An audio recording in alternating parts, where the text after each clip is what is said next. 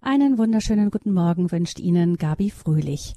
Anfang dieses Jahres haben wir in der Lebenshilfe die Geschichte von Andrea Müller gehört. Ganz knapp wiederholt. Als kleines Kind träumte sie davon, einen Zwilling zu haben.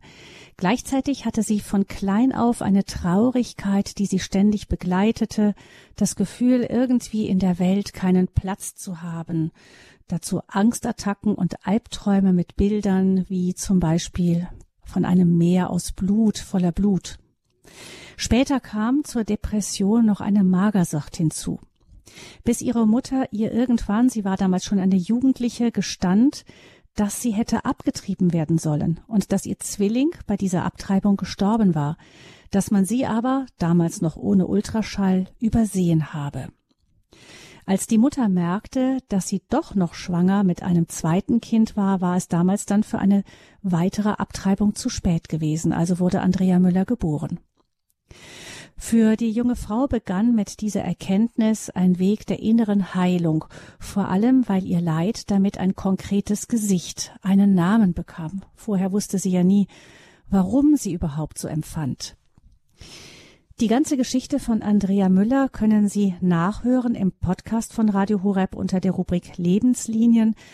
Uns hat ihre Geschichte nicht nur sehr berührt, sondern auch einige Fragen aufgeworfen. Vor allem die Frage, wie kann es sein, dass das kleine Mädchen so klare Bilder und Eindrücke gespeichert hatte aus einer Zeit, die vor dem dritten Schwangerschaftsmonat gelegen haben muss? Dank Ultraschall wissen wir heute ja sehr viel über die Entwicklung des Embryos im Mutterleib. Aber was weiß die moderne Wissenschaft heute über das Erleben, das seelische Erleben von Ungeborenen? Jemand, der fasziniert von der Psychologie in der frühesten Lebensphase des Menschen ist, das ist der Psychoanalytiker und ärztliche Psychotherapeut Dr. Ludwig Janus. Und ihn begrüße ich hier ganz herzlich in der Lebenshilfesendung mit dem Thema pränatale Psychologie, was wir über das seelische Erleben von Ungeborenen wissen. Herzlich willkommen. Guten Morgen, Dr. Janus. Ja, ich freue mich dabei zu sein. Mhm. Dr. Janus, Sie sind mit dem Thema pränatal, also vorgeburtliche Psychologie, seit mehr als 40 Jahren beschäftigt. Sie haben mehrere Bücher geschrieben, unter anderem Seelenraum des Ungeborenen, pränatale Psychologie und Therapie. Sie waren lange Jahre Präsident der Internationalen Gesellschaft für pränatale und perinatale Psychologie und Medizin. Wie kamen Sie denn zu diesem Thema als Psychologe, als Therapeut zum Thema vorgeburtliche Psychologie? Ja, da ist mein persönlicher Hintergrund der folgende. Ich bin Jahrgang 1939 und das hatte die Folge, dass meine Eltern äh, durch die Kriegsereignisse auseinanderkamen und sich getrennt haben und ich dann äh, dass beide, beide äh, also mein Vater hat eine, eine neue äh, Partnerschaft eingegangen, meine, meine Mutter auch und darum habe ich Halbgeschwister, drei Halbbrüder und eine Halbschwester. Und äh, bei deren Geburt war ich so elf, zwölf, dreizehn Jahre und äh, habe also deren Babyzeit, Schwangerschaft, vor allem Babyzeit dann auch sehr genau mitbekommen und dann beobachtet man vieles schon ganz genau. Und äh, ich habe erlebt, dass äh, manche Schwierigkeiten, äh, zum Beispiel Essschwierigkeiten, die ein, äh, ein Halbbruder hatte, äh, dann in seiner Art mit Essen umzugehen wieder auftauchten. Also dass äh, Dinge, die aus der Babyzeit stammten, später im Verhalten dann äh, gewissermaßen wie durchgepaust waren, ohne dass der betreffende der Bruder das, äh, das wusste. Aber ich konnte es reflektieren.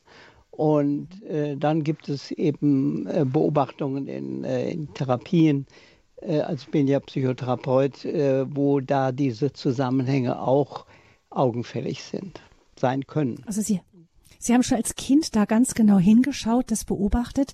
Das war jetzt die Babyzeit, die konnten Sie beobachten. Aber Sie sind ja dann als Therapeut noch weiter zurückgegangen, also bis in die Schwangerschaft hinein. Ja, und das, äh, da sind die genauen Beobachtungen eben aus der Psychotherapie. Die Psychotherapie hat sich da ja damit, oder die psychoanalytische Psychotherapie damit beschäftigt, dass Kindheitserfahrungen uns als Erwachsene beeinflussen können. Das war damals um 1900, als das Auftauchen neu. Aber äh, das Geburtliche und Vorgeburtliche war damals vom öffentlichen Bewusstsein her noch ganz zu weit weg. Aber in den äh, 70er und 80er Jahren, als ich eben mit meiner therapeutischen Praxis begann, äh, da gab es eine öffentliche Aufmerksamkeit. Da gab es ja die Geburt ohne Gewalt von äh, Le Boyer. Also man sagte, mhm. dass kleine Babys schon kleine Menschen sind. Und dann äh, begann die Frühgeburtsmedizin. Die frühgeborenen Kinder sind ja quasi fötale Kinder außerhalb des Mutterleibes sodass da die Zusammenhänge klarer waren. Und dann wurde ich eben in Therapien darauf aufmerksam, und fragte dann auch die Patienten, äh, ob sie da etwas wüssten. Und einige wussten. Und dann konnte man bestimmte Schwierigkeiten, die sie hatten, äh, äh, damit in Verbindung bringen. Wobei eine Sache wichtig ist, das bilden die traumatischen, also die belastenden Erfahrungen, bilden sich schärfer ab. Gute Erfahrungen sind einfach äh, gehören zum, zum guten Befinden, das man später hat. Und das kann man äh, schwieriger irgendwie so lokalisieren in ganz frühen Erfahrungen. Aber äh, traumatische Sachen bilden sich scharf ab und sind dadurch auch identifizierbar. Hm. Ist also wenn ein, ein, System läuft, dann hält man das, ist das normal so ungefähr, aber wenn es dann nicht mehr läuft, dann schaut man genauer hin, woran es denn gelegen haben könnte. Ähm, ich habe eingangs die Geschichte knapp äh, zusammengefasst von Andrea Müller, die wir ja auch hier schon ausführlicher gehört haben an dieser Stelle Anfang des Jahres. Ähm, sie wollte eigentlich heute bei der Sendung dabei sein, konnte es aber aus Gesundheitsgründen leider nicht. Ähm, Jetzt ähm, frage ich mich natürlich bei all dem, was Sie jetzt eben schon seit so langer Zeit beobachten, hat es Sie überrascht überhaupt, dass jemand so solche Erlebnisse, Sie haben ja gesagt, die traumatischen Sachen, die speichern sich schärfer ab, die, die, die treten schärfer hervor. Hat Sie das überrascht, dass das aber so konkret war. Also ich denke eben, wie Wissen, dass da ein Zwilling eigentlich war, also unbewusstes Wissen, ohne dass sie es hätte ausdrücken können. Aber diese in der ja. Sehnsucht, ich habe eigentlich das Gefühl, da fehlt jemand, da müsste noch jemand sein. Das ist ja so ein, so ein inneres Wissen oder eben diese Albträume, die sie hatte, immer wieder mit einem Meer voller Blut. Mhm. Ähm, das ist ja dann, wenn man weiß, was passiert ist, versteht man natürlich klar, das kommt daher. Aber was doch überraschend ist, dass so klare Bilder und Eindrücke aus so einer frühen Zeit schon da sind. Oder ist das eigentlich nicht überraschend? Also das ist von unserem Alltagsbewusstsein her sehr überraschend, weil man ja früher die Schwangerschaft als, als eine biologische äh, Geschehen sah und nicht als ein auch psychologisches. Und aber in den letzten Jahren hat äh, die Einsicht zugenommen, dass das Kind auch, dass es auch in der vorgeburtlichen Zeit eine seelische Dimension gibt. Das ist aber nicht eine seelische Dimension, die wir als Erwachsenenbewusstsein haben, als reflektiertes Bewusstsein, sondern es ist eine Art traumartiges Erleben. Und dieses traumartige Erleben kann sich im späteren Erleben des Erwachsenen als traumartige Bilder und Gefühle und Empfindungen widerspiegeln. Das Neue ist eben, dass wir das heute reflektieren können durch viele Beispiele, aus Selbsterfahrungen und äh, Psychotherapien. Und dass die Frau Müller überhaupt auch diesen Zusammenhang hergestellt hat, äh, hängt sicher damit zusammen, dass sie vielleicht von ähnlichen Fällen gelesen hat. Und äh, es ist auch ihre Klugheit, das fest so festzustellen. Und natürlich auch, dass die günstige Situation, dass die Mutter darüber geredet hat. Genau. Hm. Und äh, normalerweise wird ja verschwinden solche frühen äh, Katastrophen, muss man eigentlich sagen, unter dem Teppich. Und äh, das, hält, äh, das hält das Kind in Ratlosigkeit zurück. Und Eltern haben da auch eine große Verantwortung, dass sie auch von den schwierigen Seiten äh, und natürlich hier von den ganz schwierigen Seiten in der Anfangszeit des Lebens ihres Kindes später, wenn das Kind darüber reflektieren kann, sprechen. Das ist ganz, ganz bedeutsam. Und das hat diese Mutter getan oder die äh, Andrea Müller hat ihre Mutter dazu gebracht. Und die, hat, Mutter hat das verstanden. Das ist sehr schön. Das ist in unserer heutigen Zeit möglich. Das wäre vor 30, 40 Jahren noch gar nicht möglich gewesen. Da hätte man das als esoterisch oder merkwürdig oder ein bisschen verrückt äh, beiseite geschoben. Mhm. Gucken wir vielleicht mal da auf das, was da in diesem kleinen Kind gespeichert war, auf, ein, auf der einen Seite eben das Gefühl, da müsste eigentlich noch jemand sein. Sie hat dann später eben ähm, festgestellt, da, da, da, dass es Zwillinge gibt und dann hat sie diesem Gefühl, da müsste eigentlich noch jemand sein, wahrscheinlich diesen Namen Zwilling gegeben. Natürlich hatte sie als, als Fötus kein Bewusstsein dafür, dass es einen Zwilling gibt, aber irgendwie muss dieses Gefühl, da wäre eigentlich noch jemand gewesen, in, in ihr gewesen sein, oder? Ja, genau. Und zwar kann man das heute, äh, wenn man will, theoretisch auch begründen. Diese frühesten Erfahrungen werden auf Mittelhirnebene gemacht, das Emotionshirn und das rechte Hirn. Und das, in diesem Hirn ist dieses traumartige Bewusstsein, aus dem heraus die Erfahrungen gemacht werden und die dann später auch in Gefühlen und Träumen dann wieder auftauchen können. Mit drei, vier Jahren wechselt dann die Hir Dominanz der Hemisphären, also der Seiten des Gehirns zur linken Seite, zum Sprachhirn. Und äh, von dieser Ebene des drei-, vierjährigen sind diese vorsprachlichen Erfahrungen, die eben nicht sprachlich kodiert, wie man das nennen könnte, mhm. sind nicht erreichbar. Sie sind nur wahrnehmbar, so wie die Andrea Müller das beschrieben hat, als eine Stimmung von Traurigkeit und ein Bild von Blut äh, und beun tiefer Beunruhigung. Und es mhm. gibt eine andere Untersuchungsebene, eine Frau Alessandra Piontelli, eine Italienerin, auch eine Psychoanalytikerin, hat Beobachtungen gemacht, die man damals mit, Ultra, also mit dem Ultraschall konnte man ja das Verhalten von Kindern vor der Geburt beobachten. Und das hat sie getan, und zwar äh, an ganz vielen Beispielen äh, hat er Buch, ein Buch darüber geschrieben, vom Fötus zum Kind und ganz viele Zwillinge beobachtet. Und auch beobachtet, dass diese Zwillinge in einer Art äh, Kommunikation oder wenn man will, von, jetzt von der Beobachtung in einer Interaktion sind. Sich berühren, betasten oder so, wenn sie, es gibt so einen Bericht von ihr, von Zwillingen, die in zwei Fruchtblasen sind und die nach der Geburt als kleine Kinder Spiele mit der Gardine gemacht hat, wo haben, wo der eine Zwilling auf der einen Seite der Gardine war und der andere Zwilling mhm. auf der anderen.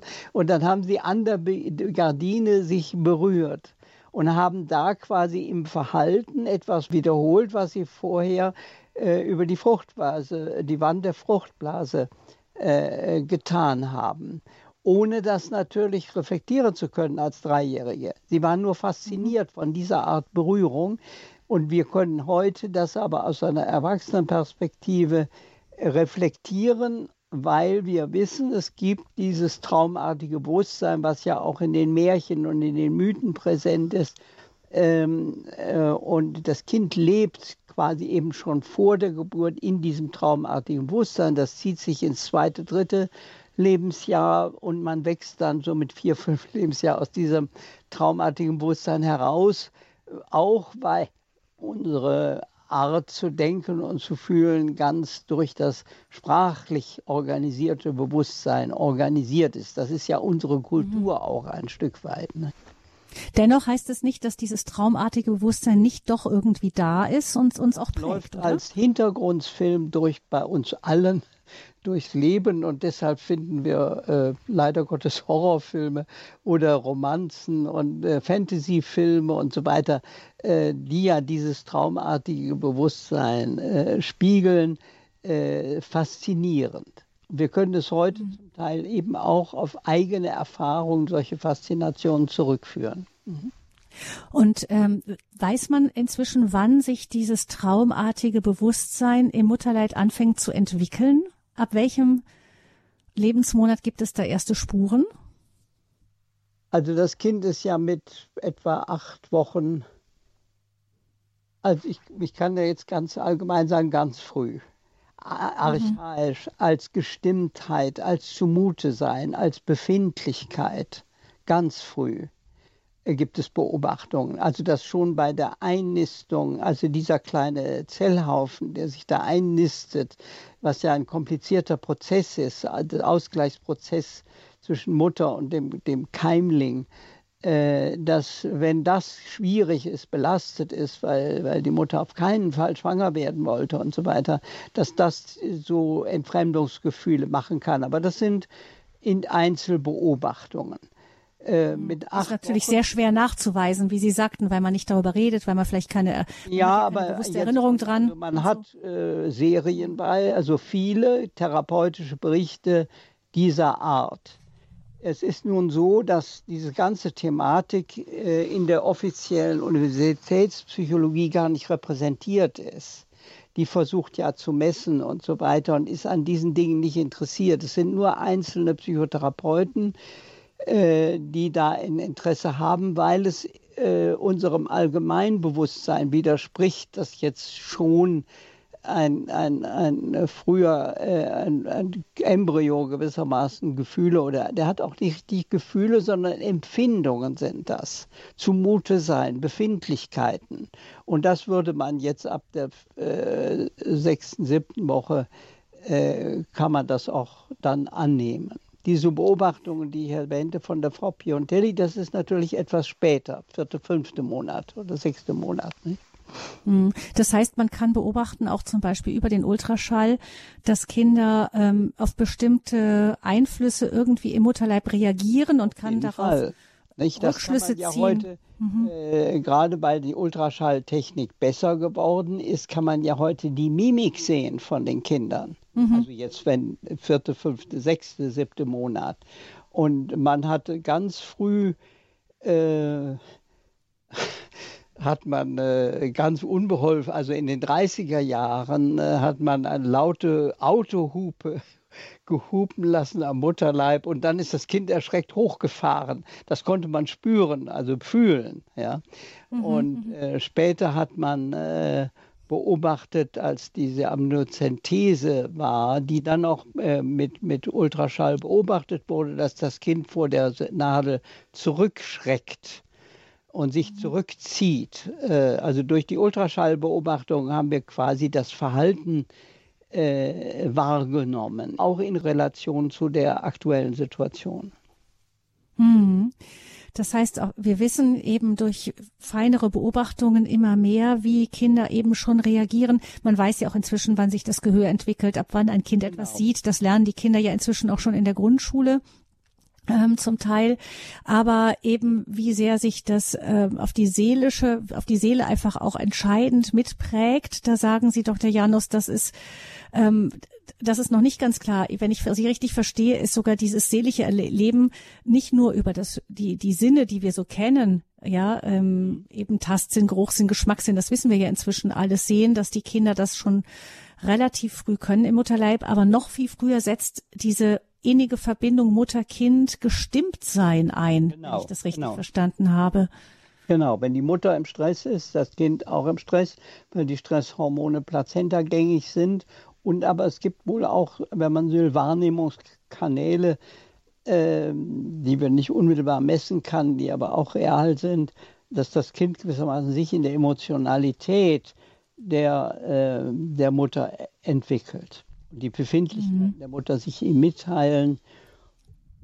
Von daher wäre, also ja, ähm, alles, also der Bericht von der Andrea Müller zeigt eben, wenn man ihn ernst nimmt, dass es eben auch schon vor dem dritten Monat ähm, äh, so ein traumartiges Bewusstsein gibt, was in späteren Befindlichkeiten, Bildern sich widerspiegeln kann. Und dazu gibt es ganz viele, also tausende Berichte, dieser Art, sodass man das ernst nehmen muss. Oder? Mhm. Pränatale Psychologie, was wir über das seelische Erleben von Ungeborenen wissen. Das ist unser Thema hier in der Lebenshilfe bei Radio Horeb und unser Gesprächsgast ist der Psychoanalytiker und ärztliche Psychotherapeut, gleichzeitig auch Autor Dr. Ludwig Janus, der sich seit mehr als 40 Jahren mit dem Thema pränatale, also vorgeburtliche Psychologie beschäftigt. Wir hören jetzt eine Musik und dann wollen wir noch mal hören, wir haben jetzt eben von diesen traumatischen Erlebnissen gehört, die sich eben später im Leben dann ausgedrückt haben, den traumatischen vorgeburtlichen Erlebnissen. Wir haben von Dr. Janus auch gehört, dass eben diejenigen, dass diejenigen sind, die sich eben stärker abbilden, aber natürlich gibt es auch in einer guten, ruhigen Schwangerschaft eben diese, diesen Grundtenor, der da irgendwie mitschwingt und wir fragen uns dann eben vielleicht auch, wie können wir, wie können wir eigentlich von unserem heutigen Verhalten vielleicht auch auf unsere vorgeburtlichen Erlebnisse schließen? Das ist natürlich auch eine spannende Frage und darum geht's dann hier gleich in der Lebenshilfe bei Radio Horeb.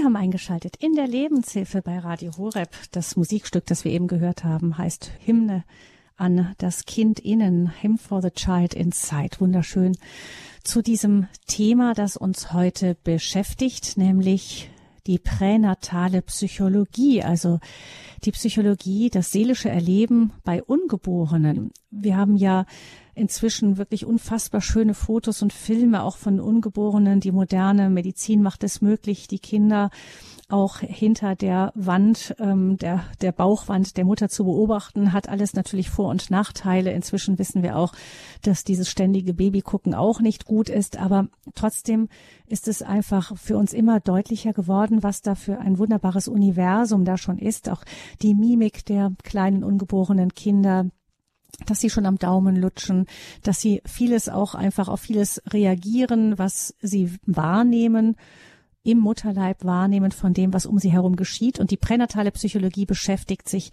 mit der Frage, ähm, wie wirkt sich das eigentlich aus, auch auf die seelische Erleben später dann von Erwachsenen? Wie sehr gibt es da eine Verbindung zu dem, was wir im Mutterleib erlebt haben? Wir haben eben gehört von Dr. Janus. Er ist unser Gesprächsgast und beschäftigt sich seit vielen Jahrzehnten mit dem Thema pränatale Psychologie, hat auch Bücher darüber geschrieben. Ähm, das heißt, wir wissen, dass sich die gerade wenn Sie die Patienten bei Ihnen ankommen, Dr. Janus, dann kommen Sie an mit Problemen. Das heißt, äh, man sucht nach den Ursachen für die Probleme und Sie sagen, immer wieder stoßen Sie auch darauf, dass vorgeburtliche Erlebnisse zumindest möglicherweise eine Rolle spielen können, dass das dann auf einmal zusammenpasst, so wie wir das eben bei dem Fall von Andrea Müller am Anfang gehört haben. Da passte dann plötzlich zu ihren ganzen Schwierigkeiten, die sie hatte, zusammen, dass sie eben dieses vorgeburtliche Trauma hatte. Ähm, aber was würden Sie denn sagen, bei Andrea Müller hat sich's geäußert, eben in diesen Albträumen, in Depressionen, in ähm, auch Magersucht. Wie, wie kann sich denn so vorgeburtliches Erleben äußern? Ähm, was haben Sie da sonst noch so erlebt, Dr. Janus?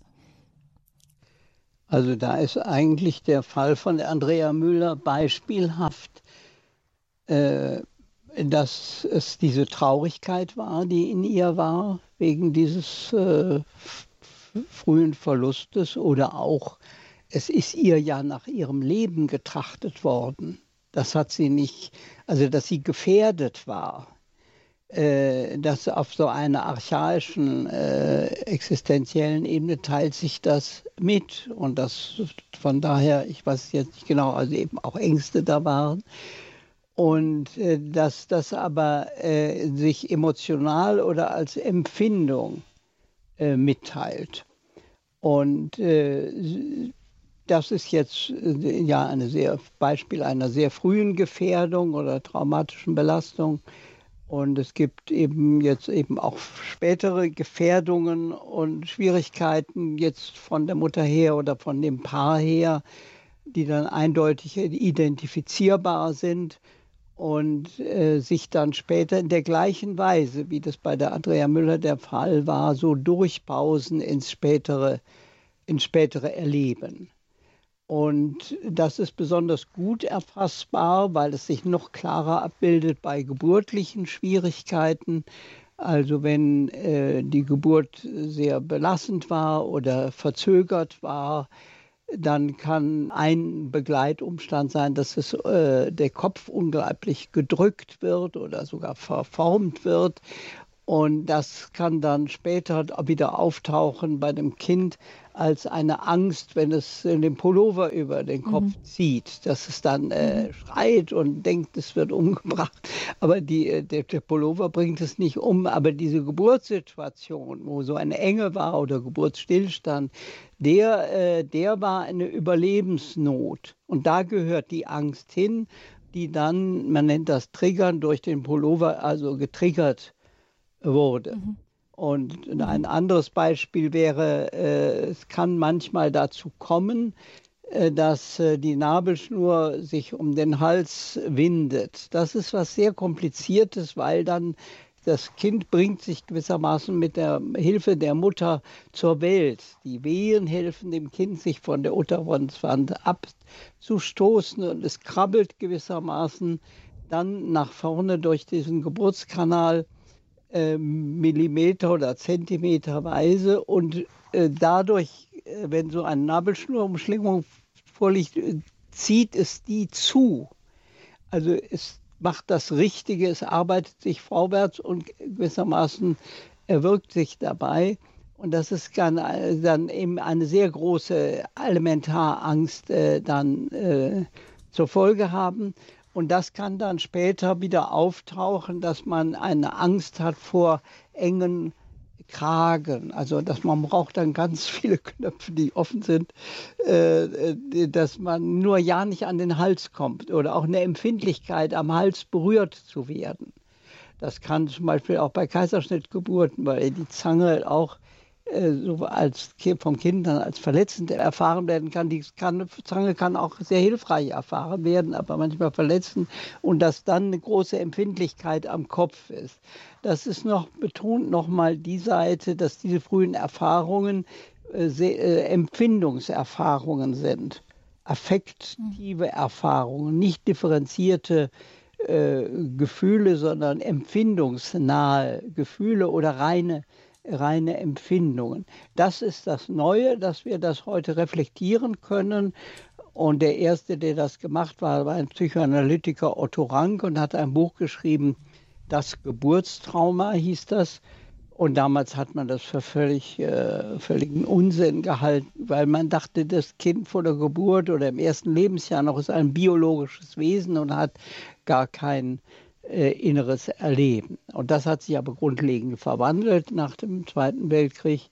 Und es hat dann äh, sogenannte Regressionstherapien gegeben, in, also die nicht sprachlich waren, wie diese psychoanalytischen Therapien, sondern äh, äh, dem, dem Körpererleben und Gefühlserleben nachgegangen sind. Und dann konnten sich diese frühen Dinge, vor allem also geburtliche, besonders deutlich nach gut abbilden in der therapeutischen Situation, dass dann diese Enge am Hals oder die Empfindlichkeit am Kopf dann unmittelbar erlebt werden konnte und dann auch äh, eben mit dem Geburtsbericht oder Elternbericht in Verbindung gebracht werden und dass man das dann nachträglich einordnen äh, einordnen kann und äh, dann diesen Wiederholungen dann nicht so ausgesetzt ist. Und da gibt es ein Buch von einem William Emerson, Emerson Geburtstrauma, das eben die Folgen geburtshilflicher Eingriffe, die ja heute eine Riesenrolle spielen,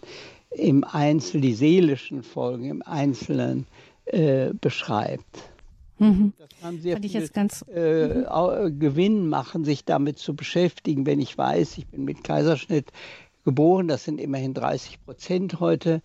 Das kann je nach dem Gesamtsituation unheimlich unterschiedlich sein. Also man heute, früher wurden die Kinder nach dem Kaiserschnitt brutal, in Anführungsstrichen, getrennt.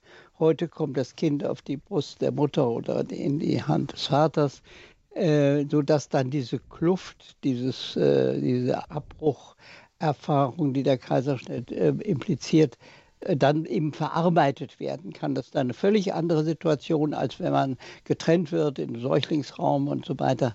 Äh, und äh, dann seine Mutter überhaupt erst nach einem oder zwei Tagen wieder sieht, wie das früher der Fall sein konnte. Also äh, zu meiner Zeit oder auch in den 50er, 60er, 70er Jahre da konnte das mhm. so sein. Mhm. Äh, sehr spannend zu hören, was Sie da sagten. Ich erinnere mich, als kleines Kind hatte ich einen roten Pullover mit engem Kragen, den habe ich gehasst. Ja. Ähm, Genau, vielleicht, wer weiß, vielleicht hat es damit zu tun. Aber jetzt war das für mich ähm, nicht extrem traumatisch, ähm, weil es diesen einen Pullover vor allem betraf. Äh, wie ja. ist das denn? Wann, wann lohnt es sich denn mal nachzufragen? Ähm, hm, könnte das vielleicht sein? Ich habe da diese und dieses Problem. Also ist klar, wenn man wenn man jetzt zum Beispiel eine Angst hat vor Hundebissen, vor Hunden hat und als Kind gebissen wurde, ist der Zusammenhang einfach klar, mhm. ähm, weil man da ja auch eine direkte konkrete Erinnerung dran hat. Eben mit diesem Sprachzentrum haben Sie ja erklärt, verbunden, dem Teil des Gehirns, das bewusst wahrnimmt. Oder man hat Eltern, die es gesehen haben, es einem erklären ja. können. Aber wie ist das? Wann lohnt es sich denn nachzufragen und mal sich zu überlegen, könnte das sein, dass das irgendwie geburtlich oder vorgeburtlich äh, Ursachen hat? Also sage ich jetzt mal. Diese oder jene Belastung. Immer, also mhm. es lohnt immer, äh, wenn ich irgendwelche Schwierigkeiten, gerade solche phobischen Ängste, äh, wenn es dunkel wird, dann, oh, dann äh, äh, oder, oder so enge Tunnelängste und so. Es lohnt sich immer, nach den Kindheitserfahrungen zu fragen. Und wir sind ja heute da viel sensibler. Also das damals, als der Herr Freud sagte, deine Kindheitserfahrungen äh, spielen eine Rolle, die Erwachsenen waren so großartig, dass, dass das absurd erschien. Heute haben wir ja eine ganz andere Sensibilität. Und äh, für Eltern ist es hilfreich, weil die ja, vor allem die Mütter, wissen ja die Geburtsbedingungen ihrer Kinder. Und wenn das Kind bestimmte Spiele macht, zum Beispiel, also es gibt ja heute sogar diese Tunnel von Ikea, äh, also gern durch solche oder sich versteckt oder die Art, wie es sich versteckt oder welche Nöte es hat, wenn es, äh, wenn man es in den Arm nimmt, dass es auf einmal sich befreien will, ähm, dass man also Eigentümlichkeiten im kindlichen Spiel mit den Bedingungen in äh, Verbindung bringen kann. Und dazu braucht es nicht unbedingt den Psychotherapeuten. Den Psychotherapeuten brauchen wir nur, wenn es wirklich schwierig ist und entgleist. Wir sind aber heute äh, viel sensibler, empfindungsfähiger oder reflexionsfähiger, so dass man das auch äh, selber tun kann und dem Kind dann helfen kann, das zu überwinden. Ich nehme jetzt so ein Beispiel, wenn es also es gibt manchmal so äh, eine Wasserangst, also unter Wasser zu kommen, dann, dann so eine Angst zu ertrinken dann oder ein Kind, das dann überhaupt nicht schwimmen lernen will, weil es einfach das Wasser scheut. Also es kommt aber eben aus dem Wasser und die Mutter äh, weiß dann vielleicht auch Bedingungen, Schwierigkeiten und dass man dann das Kind darin unterstützt, äh, diese äh, Scheu zu überwinden und sich dafür Zeit nimmt dann hat man eine völlig andere Situation, als immer sagt, du tauchst nicht, was ist, wie, wieso? Oder stell dich nicht so an. Stell dich nicht so an oder so. Oder mhm. wie man das früher machte, man wirft das Kind dann einfach ins Wasser oder so. Äh, sondern wir, wenn man, äh, wenn man das verstehend begleitet, äh, dann, dann hat man eine völlig andere Situation und, und auch keine Folgewirkung. Also das Kind, was da in das Wasser geworfen wird, das, ähm, das ist beschädigt. Nicht? Das kann lebenslang dann. Alles hängt immer von den individuellen Bedingungen ab. Nicht? Also mhm. die, äh, äh, vieles wird auch quasi bei intuitiven, verständigen Eltern wird, die sind quasi therapeutisch in Anführungsstrichen äh, tätig. Also vieles wird im Spiel auch abgearbeitet oder im sportlichen Sachen im Versteckenspiel und im Fangenspiel und alle die oder auch im Kirmes, äh, all das kann diese frühen Erfahrungen berühren und äh, dann ist es dann ist es eben so eine Mutprobe, auf das Kettenkarussell zu gehen und mich so herumschleudern zu lassen oder oder mit sogar die Geisterbahn. Dann äh, das sind eigentlich äh, Selbsterfahrungen, die das ohne dass ich das unbedingt reflektieren muss, so äh, mir helfen mit der mit der mit der Wucht der frühen Gefühle fertig zu werden, weil ich sehe, das ist ja nur nur die Geisterbahn, ja. Mhm. Also das halten wir auf einmal fest. Es gibt ja so archaische ähm, in Empfindungen in uns, die sich dann durch manchmal unbegreifliche Reaktionen äußern. Es ist gut, als Eltern im Blick zu haben, da nicht ein Urteil zu fällen, sondern ja. das Kind verständnisvoll zu begleiten. Damit sind sie schon die ersten Therapeuten und können da eine Angst, die vielleicht ganz früh sich festgesetzt genau. hat, mhm. auch wieder lösen. Jetzt letzter Blick noch auf das, was bedeutet das für unseren Umgang mit Schwangerschaft? Es ist ja so, dass viele Mütter sowieso jetzt immer sehr ängstlich darauf bedacht sind, das Kind, man weiß das ja inzwischen auch mehr, aber das Kind nicht zu belasten. Ich weiß von Müttern, die dann schon ähm, Angst hatten, überhaupt irgendwie eine Stresssituation zu erleben, weil sie Angst hatten, dass das ihr Kind belasten würde. Vielleicht von Ihnen, Dr. Janus, noch einmal, wie, wie gehen wir denn, wie gehen wir damit um? Nämlich, ich meine, so die hundertprozentige Schwangerschaft ohne Sorgen, ohne Ängste, ohne Streit in der Familie, die werden wir ja wahrscheinlich schwer hinkriegen. Ja, auch das hundertprozentige Leben ohne Streit, ohne Sorgen gibt es ja nicht. Also insofern, man hat gesagt, ähm, die, die, die, der Uterus ist der erste Klassenraum, the first classroom we all have attended, die erste Schule, die wir alle besucht haben. Und es ist eine Art Emotionsschule. Gerade die wechselnden Stimmungen der Mutter und so weiter teilen sich mit und das bringt ja äh, bringt das Kind in Kontakt zu seinen eigenen Gefühlsmöglichkeiten. Äh, und, äh, die, diese, und das Kind hatte unheimlich große Potenziale und äh, könnte sagen, das Kind begeistert das, wenn die Mutter Freude hat und Trauer hat oder Wut hat, alles das teilt sich mit und, äh, und regt die Potenziale im Kind an. Äh, und äh, insofern ist also gewissermaßen das, das Alltagsleben die beste, die beste Schulung. Aber ähm, äh, es ist, also was kann man, was kann man raten, sich darüber klar zu sein, dass Elternschaft eben vor, letztlich schon vor der Zeugung oder so beginnt. Diese, und wenn das Kind spürt, ich bin gewollt und die Eltern haben, äh, ich werde von Eltern innerlich wahrgenommen, das ist unglaublich heilsam. Das ist bedeutsam. Also in, in insofern ist diese, äh, das Wissen der Pränatalpsychologie sehr hilfreich, dieses Ernstnehmen, dass Elternschaft vor der Geburt beginnt, und die Beziehung zum Kind und vom Kind zu den Eltern vor der Geburt beginnt, dass äh, ein Bewusstsein dafür und ein sich entsprechend dafür einrichten, äh, das ist sehr hilfreich und dass die Gesellschaft Eltern mehr freistellt für diese Dimension äh, des Lebensanfangs, als, als das äh, geschieht. Und, da, und dafür kann die pränatale Psychologie hilfreich sein. Konkret gibt es etwas, das nennt sich Bindungsanalyse, Förderung der vorgeburtlichen Mutter-Kind-Beziehung. Ähm, äh, die Webseite heißt www.bindungsanalyse.de und das ist ich dann später noch ein. Mhm. eine Begleitung der werdenden Mutter durch eine meist eine Frau, Geburtsvorbereitung, Hebamme oder so, die ein bisschen dieses Wissen hat und äh, die Frau unterstützt. Aber das ist eigentlich ein Potenzial, was jede Frau hat und was heute moderne Väter auch haben, dass ihr Kind schon da ist, bevor es sichtbar ist. Und das schafft für das Kind eine ganz andere Primärsituation. Hm. Das ist sehr, sehr, sehr bedeutsam. Also ich kenne noch jemanden aus meiner Generation, ein bisschen jünger, eine Frau, die Marathonläufe gemacht hat äh, mitten in der Schwangerschaft. Also so, so, also völlige Verkennung. Und, und äh, das, das ist für das Kind schwierig. Also Marathon laufen, mhm. das ist auch extrem, nicht? natürlich. Aber mhm. äh, viele Frauen versuchen da ganz drüber wegzugehen und so nüchtern nur, äh, es wird ja quasi das Medizinische so ganz in den Vordergrund gestellt. Das ist eine Einseitigkeit diese seelische Dimension und die Beziehungsdimension muss genauso gewichtig sein wie irgendwelche medizinische Untersuchungen.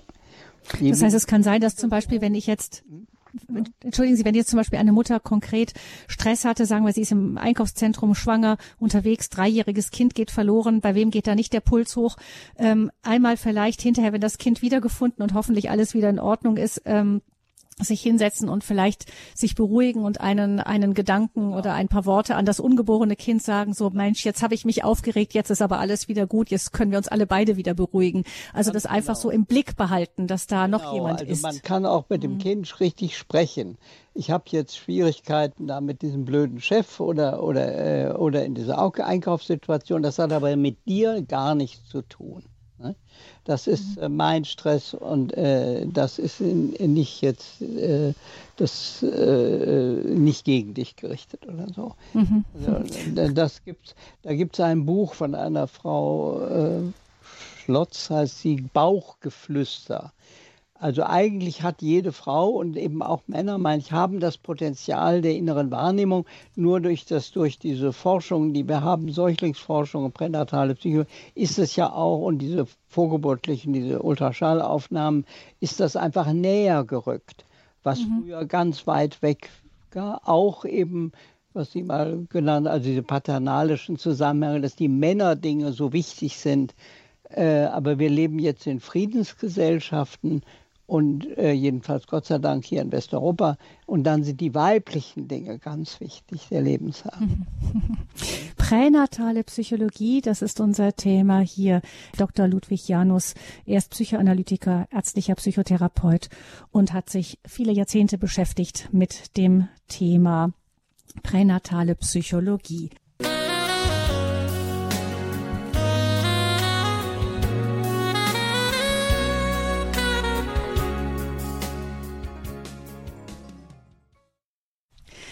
Pränatale Psychologie. Was wissen wir über das seelische Erleben von Ungeborenen? Sehr viel, sagt Dr. Ludwig Janus. Er ist Psychoanalytiker und beschäftigt sich seit 40 Jahren, mehr als 40 Jahren mit dem Thema der vorgeburtlichen Psychologie. Und eine Hörerin ruft uns an aus Nordrhein-Westfalen. Anonym, guten Morgen. Ja, guten Morgen, grüß Gott und auch vielen Dank, äh, Dr. Janus. Ähm, ich habe eine Frage und zwar unser Sohn hat sieben Monate mit mir gelegen, weil äh, immer Wehen waren. Es war sogar so, dass ich, äh, wenn ich zur Toilette ging, immer eben auf dem Bauch fühlte, ach jetzt ist gut, jetzt kann ich langsam gehen. Und äh, er ist, war zehn Jahre im Beruf und äh, ja, viel hat, er hat sich immer ziemlich zurückgehalten mit Sprechen. Also ich wusste auch nicht warum. Und heute hat er eigentlich Schwierigkeiten. Er will sein Leben umkrempeln und äh, merkt, dass da irgendwas ist, und er weiß, dass er Sachen verdrängt hat. Das kannte ich persönlich aus meinem Leben gar nicht. Das habe ich auch mitbekommen, dass er oft nichts gesagt hat und ich wartete auf was und denke, gut, dann ist es eben nicht. Kinder soll man nie zwingen. Mich hätte man auch besser nicht, oder hat man nicht eigentlich auch wenig gezwungen. Und äh, meine Frage ist, wie kann ich unserem heute 30-jährigen Sohn hier und da vielleicht eine Hilfestellung geben, weil ich hatte auch gar keine Angst, so es wird, äh, ich werde das Kind nicht bekommen, so, aber ich habe auch nicht viel mitgesprochen, weil ich habe die Hand auf dem Bauch und und ja, ich habe es halt hingenommen, war halt Schicksal, sieben Monate zu liegen. Wir freuten uns auf unser Kind und naja. Und da ich so dachte, gut, wenn ich nichts falsch mache, dann wird es wohl richtig kommen. Mhm. So nichts falsch machen tut man ja nicht, tut man ja bewusst mhm. nicht. Ne? Also den Rest, den Rest wollte ich nicht gesagt haben. Also ich bin bestimmt ja. nicht unfehlbar. Also erstmal wäre die Frage, vielleicht Dr. Janus, kann das in einem Zusammenhang stehen und genau. Ja. Also das, äh, das können wir eben heute auch aufgrund dem, was wir jetzt vorher besprochen haben, eben annehmen, dass diese besondere Situation, die Sie, die Sie hatten, auch eine besondere Situation in ihre, für ihren Sohn war. Und äh, Sie haben ja wahrscheinlich mit ihm darüber gesprochen, das wäre, war sicher wichtig, äh, dass er sich damit beschäftigt. Und diese Zurückhaltenheit und dieses Vorsichtige, das würde ja passen zu dieser Situation. Wir müssen ganz vorsichtig sein, ganz behutsam und äh, uns eher zurücknehmen und da meine ich, macht es sinnvoll, weil wir heute ja vom allgemeinen Bewusstsein noch wenig über diese Zusammenhänge wissen, sich da ein Stück weit kundig zu machen. Da gibt es äh, ein Buch von mir, Wie die Seele entsteht, heißt das. Äh, wie, die Seele entsteht. wie die Seele entsteht, also die, die Wirkungen von vorgeburtlichen und geburtlichen Erfahrungen im späteren äh, Erleben und dass man sich richtig, also, also das wäre jetzt meine Empfehlung, dass er sich auch ja. damit beschäftigt. Also, dass also er möchte, ja? mhm. möchte sich beschäftigen. Also ich, ich habe ihm hier und da erzählt, also früher interessierte ja. ihn so gar nichts und darum dann hat man nicht so viel.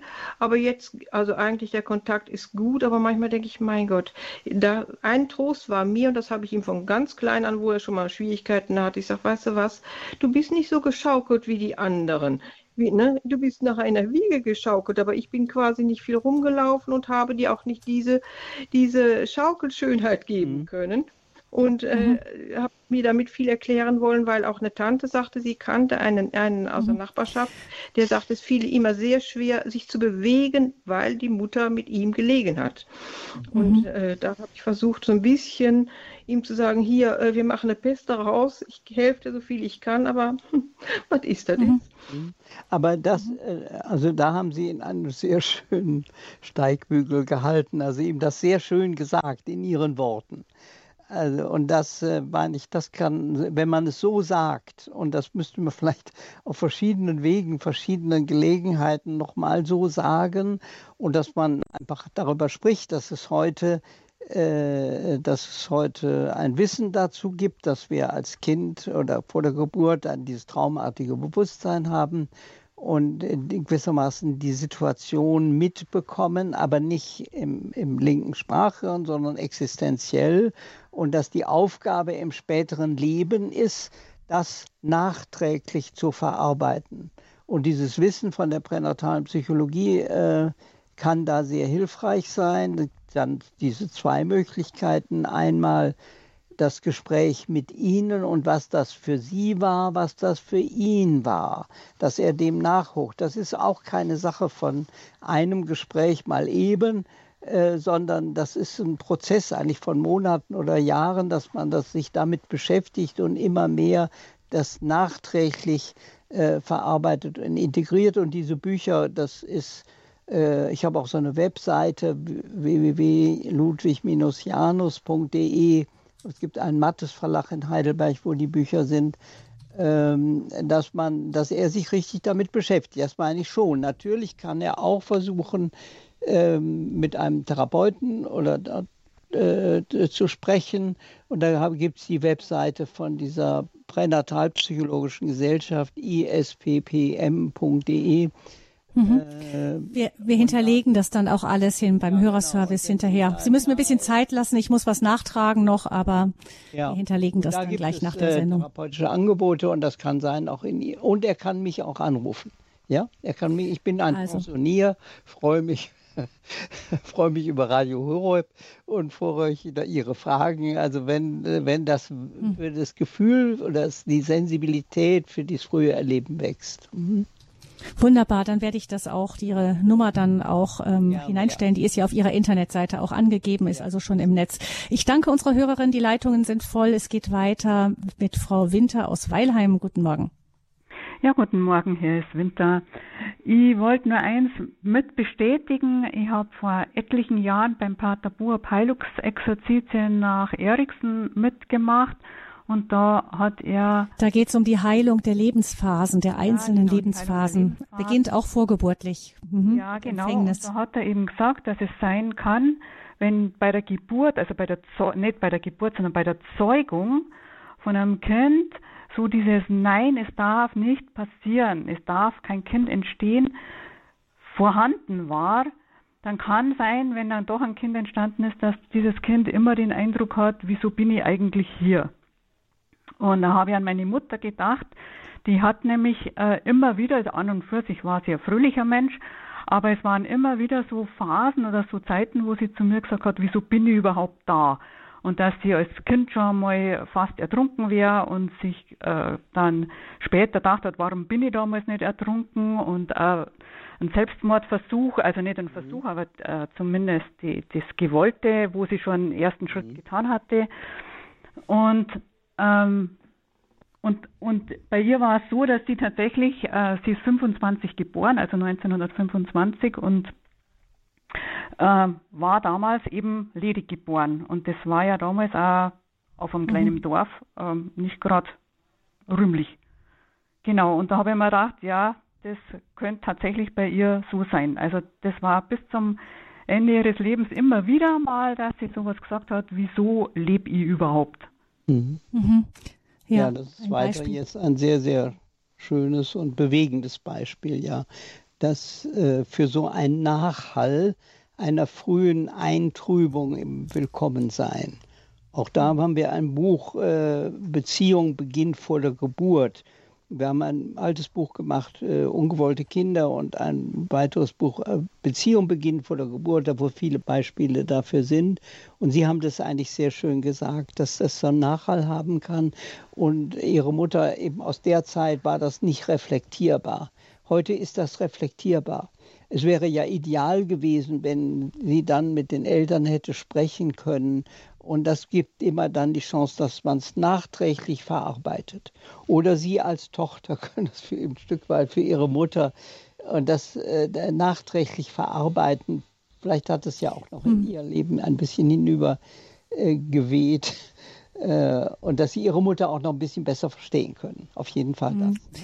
Danke auch für den Hinweis, Frau Winter, auf die Heilungsexerzitien. Sie können übrigens, liebe Hörerinnen und Hörer, auf der Internetseite von Radio Horeb finden Sie auch die Heilungsexerzitien eben nach Eriksson der einzelnen Lebensphasen ähm, zelebriert eben bei uns in Balderschwang in der Kirche und die kann man auch nachhören. Ich weiß von anderen, dass sie die auch mit Gewinn dann auch schon für sich nochmal einfach durchgebetet haben. Dann kommen wir zu ein, einer weiteren Hörerin aus Nordrhein-Westfalen, ebenfalls ohne den Namen zu nennen. Guten Morgen. Ja, guten Morgen. Ganz herzlichen Dank für diese sehr interessante und wichtige Sendung.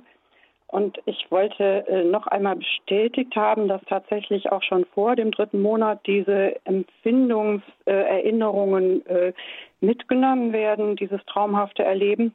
Zum einen und zum anderen meine Frage, ähm, es war im Juni eine sehr interessante Sendung mit der Frau Alexandra Maria Linder. Mhm. Die kommerzielle äh, Bestellung von, von. Die Leihmutterschaft. Die Leihmutterschaft, genau. Und da einfach eine Frage nach den äh, Defiziten, weil es ja da darum geht, dass diese äh, Leihmütter keine Bindung aufbauen sollen.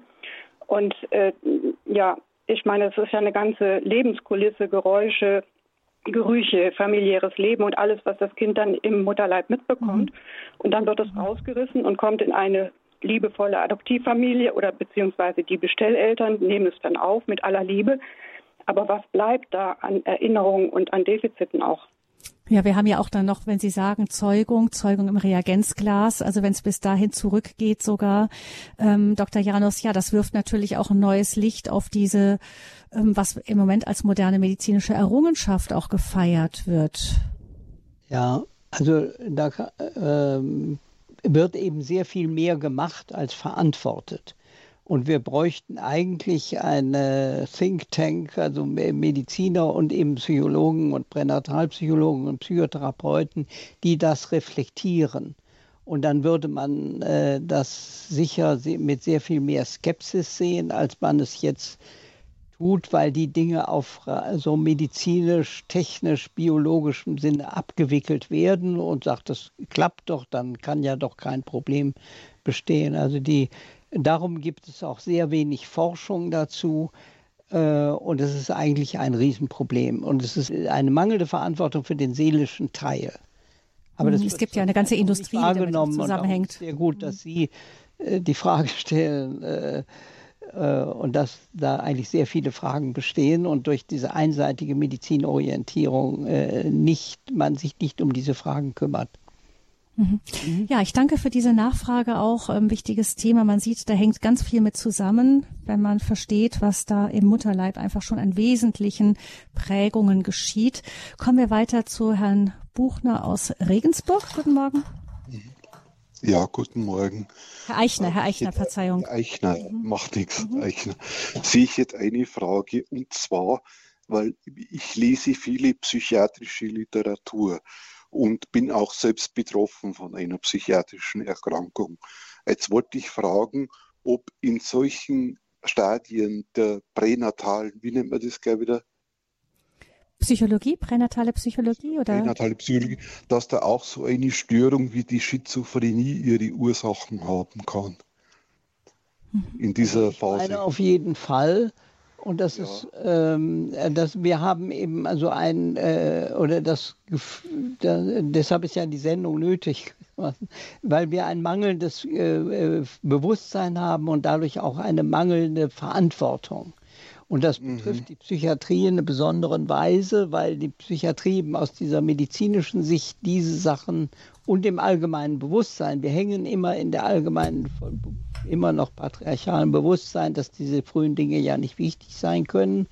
Und mhm. darum äh, gibt es keine äh, Forschung oder wissenschaftliche oder nur von Einzelpersonen. Und in diesem Nur einzelne Studien Buch, wie die Seele entsteht, habe ich ein eigenes ja. Kapitel gemacht über diese ja. Zusammenhänge. Und äh, auch in der etablierten Psychotherapie äh, werden, äh, wird es, äh, wird es äh, mal beiseite geschoben. Ähm, mhm. Das ist ein weites Feld. Sie können mich auch gerne dazu noch einmal anrufen. Äh, mhm. Denn da sollte natürlich, es gibt diese Bezüge, aber es wird viel zu wenig dem nachgegangen. Und Sie können mich gerne ja. Oder in ja. diesem Buch ist das Kapitel. Es wird auch zum Beispiel behauptet, dass wenn die Frau in der Schwangerschaft Grippeviren in sich hat, dass das auf die Gehirnentwicklungen Einfluss nehmen kann, zum Beispiel. Auch solche Dinge, alles, ja. das ist das ganze Spektrum, äh, was dann ja. an Möglichkeiten besteht. Und äh, es ist eigentlich ein weites Feld, aber für dieses weite Feld ist bisher keinerlei oder kaum Verantwortung übernommen worden. Aber in Schade, diesem genannten Buch ist ein eigenes Kapitel dazu und wir können auch mhm. gerne mhm. dann nochmal gesondert jetzt von der Sendung wegen der Zeit sprechen. Ja? Mhm. Dankeschön. Herr Eichner, dann äh, ja. lassen Sie mir danach nochmal Viertelstunde Zeit, dann liegt die Nummer auch beim Hörerservice von Dr. Janus. Vielen Dank, alles, alles Gute, viel Segen Ihnen. Dann hören wir als letzte Hörerin hier in der Lebenshilfe noch Frau Buchner. Herzlich willkommen. Sie ruft uns aus Rimsting an, beim Chiemsee. Guten Morgen, hier ist Buchner. Ja, also ich habe folgende Frage. Ich bin gerade Oma geworden vor sieben Wochen und meine Schwiegertochter hatte in der Schwangerschaft immer wieder, also die haben Ärzte Angst gemacht. Das Kind wäre zu klein und wäre zu leicht. Äh, zum späteren Zeitpunkt war es dann mal so, es hätte Herzrhythmusstörungen, also die ist immer wieder in Angst versetzt worden. Im Endeffekt ist das Kind jetzt zwei Wochen vom Geburtstermin mit über 3000 Gramm zur Welt gekommen und es ist vollkommen gesund. Ähm, ja, die Frage ist jetzt nur so, was, was kann man denn da machen? Kann es das sein, dass das Kind jetzt irgendwie beeinflusst worden ist durch diese Ängste der Mutter? Ja, das kann sein. Das ist natürlich sehr verborgen, weil es ja an sich, was ich nehme ich an, jetzt gewollt ist und die liebe Oma das Ganze begleitet. Also wenn da ein gutes Feld ist, kann das auch gewissermaßen innerlich verdaut werden, ohne dass das jetzt große Nachwirkungen hat. Die Nachwirkungen kommen eher, wenn es ein, ein, ein schwieriges Feld danach ist und dass gewissermaßen dieses unterschwellige Verarbeiten äh, nicht stattfindet äh, ist, auch da ist es wieder, wenn, wenn Ihre Tochter oder Schwiegertochter, wenn sie wenn, oder Sie sich damit beschäftigen, mit der pränatalen Psychologie, und äh, dann kann das eine Hilfe sein später, wenn das Kind, sollte das Kind später mal irgendwelche Ängstlichkeiten haben, irgendwie im, im Spielen oder in, mit, mit anderen Kindern, dann kann es, äh, kann es dann später, das muss man immer altersgemäß äh, sein, äh, äh, dann kann eben ein Gespräch da, da über dieses Faktum, was Sie gesagt haben, dass der Arzt der, der Mutter, das ist unverantwortlich, ne? das ist unverantwortlich, Ängste äh, platziert hat, das ist, äh, wir haben, äh, das ist ein Riesenproblem. Wir haben zwei Drittel Risikoschwangerschaft, die überhaupt gar keine Risikoschwangerschaften sind. Ne? Wir haben 80 Prozent geburtshilfliche Interventionen.